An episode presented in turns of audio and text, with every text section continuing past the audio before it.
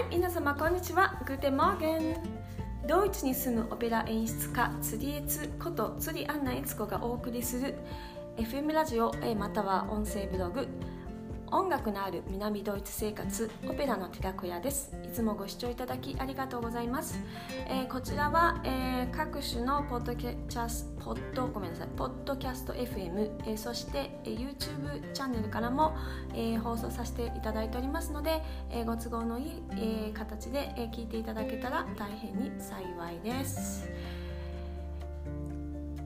えーとですね今日は2021年の2月の8日になりました、えー、南ドイツはものすごい今天気がいいです。びっくりしました。今日はさ。えーと、もう随分しらしばらくですね青空を見てなくてですねスカッと青空あのちょっと雲がありますけれど雲があるんですけど空が見える、えー、太陽が見えるということで、えー、ちょ私は超気分がかなり、えー、上向きでございます、はいえー、天気も今最高気温が10度っていうすごい暖かくてですね外はもうなんか皆さんあのジャンバーを着ないで歩いてる人がいたりですねえーと、そあの鳥がチュンチュンチュンチュン鳴き始めててですねなんかもう春が来たみたいな気分になってます。はい。えーとですね昨日までベートーベンの遺書を、えー、読んでいました。3日間連続で。でもう一つですねベートーベンが残した、えー、書類でとても大切なものがあります。これがですね不滅の恋人の手紙と言われる、えー、ラブレターです。これはですねベートーベンの持ち物の中から見つかったので結局彼は、えこれを、え投函しなかったですね。自分の中で持ってたっていうものなんですけれども、えベートーベンの死後も随分経ってからようやく、えー見つけられたっていう、えー、感情です。これはですねどうしてね死んでから随分経って、えー、見つかったのかっていうとですねえー、ベートーベンの、まあ、後半の時期にですねベートーベンの秘書というか非常に仲のいい友達がいましてその人の名前がアントン・シントラーというんですけれども彼がですね死後の遺産を全部、えー、まあ、あの整理してですね必要なものは必要なところに出したり売ったり、えー、してした人なんですね。でえーとですねそのまあ、大事な書類をこう一発でこう出したりした時にですねシントラーはこの、えー、不滅の恋人への手紙は、えー、公にはでも出さずにですね彼の個人の、えー、書簡帳の中に、えー、残していたと。で、えー、残してたんでで、まあ、今度はシントラーが亡くなって、えー、そして随分しばらく経ってからようやく彼の持ち物の中から見つけられてそしてこれが、えー、ベルリンの国立図書館に、え、売却されたと。というふうな、えー、経緯で、え、世の中に出た手紙です。これはですね、え、書いた日付、えーと、月と日は書いてるんですけど年齢年代は書いてないそして、え、誰に宛てたかの名前も書いてないという、え、手紙です。えーと、ファクシミリはねもうインターネットでも、えー、見つかりますし、えー、ベルリン国立図書館の方に行きますとですねあのこのファクシミリも見ることができます。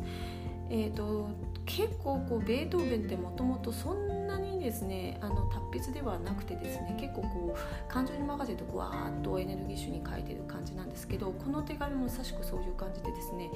えーとちょっとね一文字一文字読むのはね相当慣れてないと難しいっていう感じの手紙です。うんまあ、でもこれをねちゃんとこう文章化してタイプしてで、まあ、日本語にも、えー、これなってまして今私が、えー、読ませていただくのはですね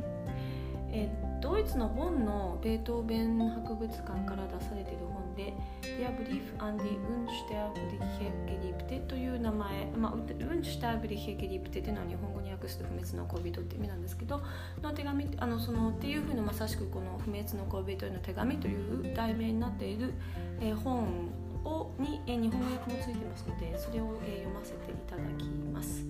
はいてさてさて。では、えー、読んでみましょう、えー、これもですね、えー、遺書のようにですね、えー、2枚になってますとか2回に分けて書かれています。今日はですね1日目の方1回目の方同じ日に朝と晩に書いてるんですねこの手紙は。でなのでこの朝に書かれた方の手紙を読んでみたいと思います。7月6日朝。私の天使私のすべて。私の私。ほんの23の言葉を今日はそしてお前の鉛筆で明日まで待って私の宿も決まるはずだ。なんと無駄な時間の浪費。こんなことで。どうしてこの深い悲痛がそれはやむを得ないこととはいえ犠牲による他には全てを求めないことの他には私たちの愛は成り立ち得ないもの。お前に変えることができるか？お前が完全に私のものでなく私が完全にお前のものでないこと。ああ神よ。美しい自然を見よ。そしてお前の気持ちを鎮めよ。そうであらねばならぬとは愛は全てを求めるしそれは当然だ。そのように私はお前に対してお前は私に対してただお前は山よもすれば忘れてしまう。私が自分のためにそしてお前のために生ければならぬことを。もし私たちが完全に結ばれればお前もこの苦しみを感じないで済むだろうに。ちょうど私がそうであるように。私の旅はひどいものだった。昨日の朝の4時にやっとここに着いた。馬が足りなかったので郵便馬車は別の行程ルートを取ったがしかしなんとひどい道だったろう。終点の一つ前の停車場で夜中に走るなと忠告され森は怖いと脅されたけれどそれは私を奮い立たせただけだ。でも私は間違っていた。馬車はひどい道で壊れてしまい底なしのむき出しの田舎道だ。私の雇ったような2人の漁者がいなかったら途中で立ち往生していただろう。エステル・ハージーはここに至る別の普通の道で同じ目にあった。それは8頭馬車で私のは4頭だったがでもそれもまた嬉しいこともあった。いつもそうだが何かを幸運にも乗り越える時は。さて早速外の出来事から内輪のことに入ろう。私たちはもうすぐ会えるだろう。今日も私はお前に私の考えていることなど伝えられない。ここ数日来自分の人生について考えたことだ。もし私たちの心が常にぴったりと寄り添っていれば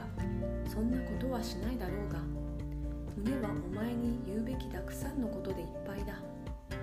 ああ時々言葉が何の役にも立たないと思う時がある。元気を出してずっと私の忠実な唯一の宝物でいておくれ。私のすべて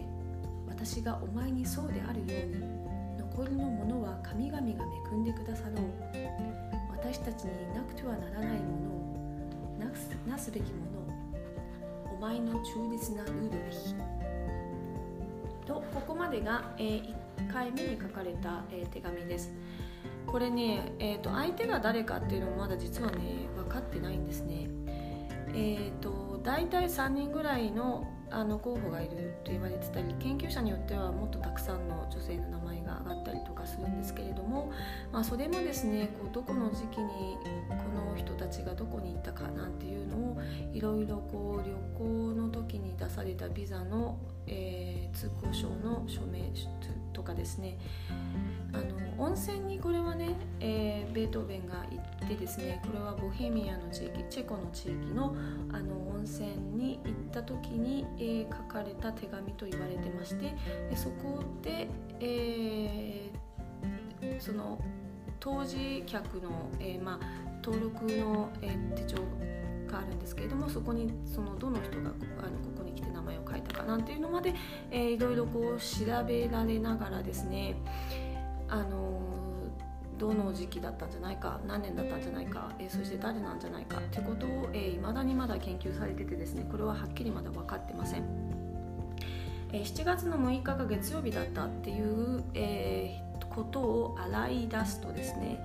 大体、えーまあ、あとこの前後関係ですねベートーベンがこういうふうに書くっていうことは若かったのか年だったのかなんてことまで、え考えたから、えー、大体ですね今の研究者で言われているのはこれは1812年に書かれたんじゃないかと言われてます。